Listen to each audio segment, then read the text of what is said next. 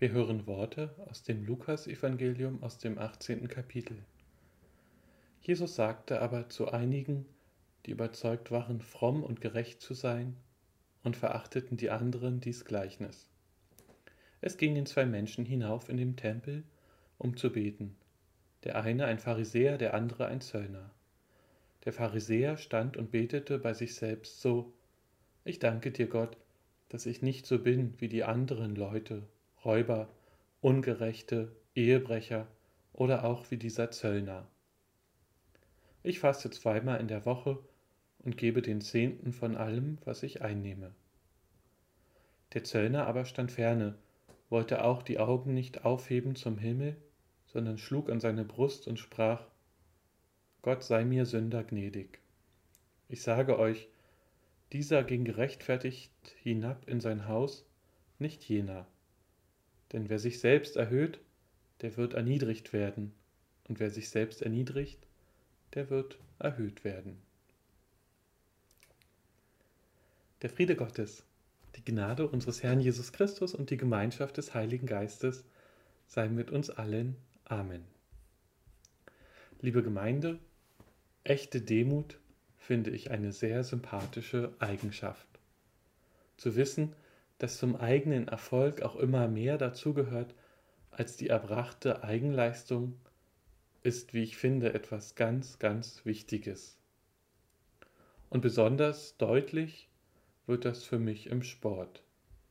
Zum Beispiel bei der letzten Weltmeisterschaft im Fußball ist die deutsche Nationalmannschaft sang- und klanglos nach der Vorrunde ausgeschieden.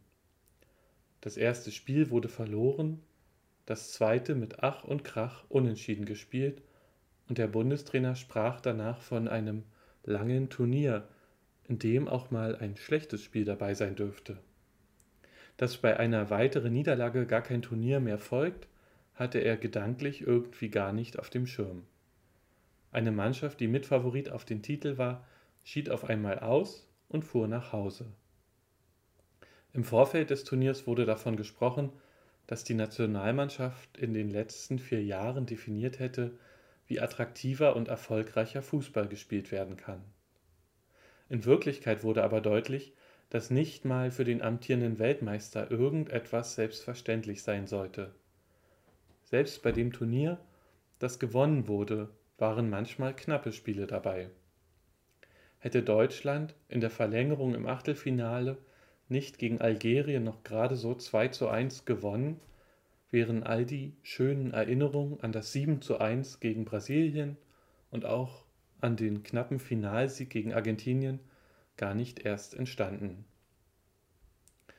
Wie gesagt, ich mag hier Sport als Beispiel, weil es so schön übersichtlich ist.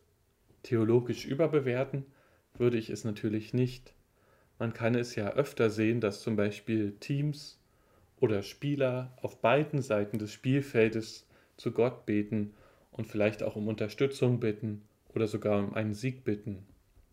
Und schon dadurch wird deutlich, dass göttlicher Einfluss im Sport schwierig zu bewerten wäre. Aber auch außerhalb des Sports und vor allem da, wo das Leben nämlich dann komplexer wird, finde ich einen demütigen Blick auf Erfolge wichtig. Dabei fällt es mir auch nicht immer leicht, mich daran zu erinnern, dass mein Leben und mein von Gott geliebt sein eben keine Eigenleistung sind. Natürlich freue ich mich gerne über Erfolge und manchmal ist es auch schön, wenn andere Menschen anerkennen, was ich geleistet habe. Aber ich denke, mich daran zu erinnern, dass es nicht nur meine eigene Leistung ist, ist extrem wichtig.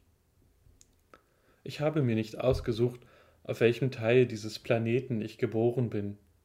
Ich habe mir auch nicht ausgesucht, welche Voraussetzungen ich durch mein Elternhaus erhalten habe. Und ich habe keinen Einfluss darauf, wie Gott mein Leben begleiten will. Alles kann ich nur als Geschenk annehmen. Und ich bin dankbar, dass ich in einer so friedlichen Gesellschaft leben darf.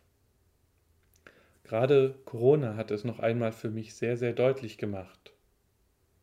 Wieso darf ausgerechnet ich in einem Land leben, das medizinisch so gut aufgestellt ist?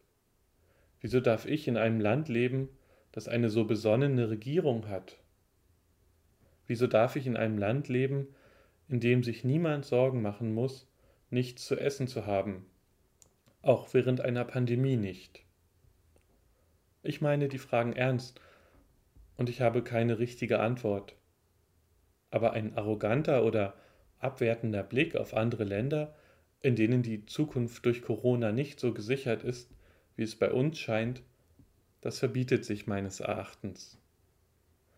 Gerade das ist es, was Jesus kritisiert.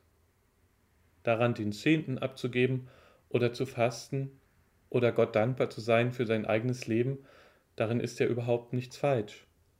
Aber diese Dinge machen einen nicht automatisch zu einem guten Menschen und sie machen einen schon gar nicht automatisch zu einem besseren Menschen. Für Jesus ist sich über andere zu erheben das Gegenteil von Demut, weil der Mann in der Synagoge davon ausgeht, dass er alleine aufgrund seiner bisherigen eigenen Leistungen besser ist als andere. In Wirklichkeit zeigt für Jesus aber der Mensch vorbildhaftes Verhalten, der anerkennt, dass er auf Gottes Zuwendung angewiesen sein wird. Es hat ein bisschen etwas mit Zeitform zu tun. Die vergangenen Leistungen garantieren mir nichts für morgen, weil es in dieser Welt keinen garantierten Zusammenhang zwischen meiner vergangenen Frömmigkeit oder meiner vergangenen Leistung gibt und einem gelingenden Leben in der Zukunft.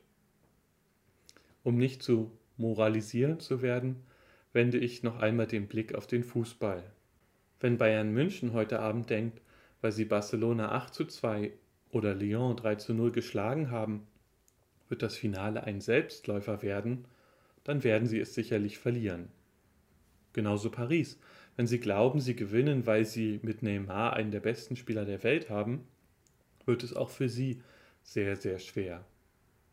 Ich denke, auf diesem Niveau wird die Mannschaft, die anerkennt, dass sie wirklich 90 Minuten alles geben muss, gewinnen, unabhängig von dem, was in der Vergangenheit war. Im Fußball gibt es ja so schöne viele Floskeln und irgendwie sagen die Fußballer dann auch, am Ende gehört auch immer Glück dazu, ob der Ball nun gegen den Pfosten springt oder ob er ins Tor fällt. Für das echte Leben würde ich dieses ein bisschen umschreiben. Wer anerkennt, dass er für ein gelingendes Leben mehr braucht als die eigene Leistung, der wird vielleicht sagen, am Ende gehört auch immer ein bisschen Gott dazu. Amen. Und der Friede Gottes, welcher höher ist als unsere Vernunft, bewahre unsere Herzen und Sinne in Christus Jesus. Amen.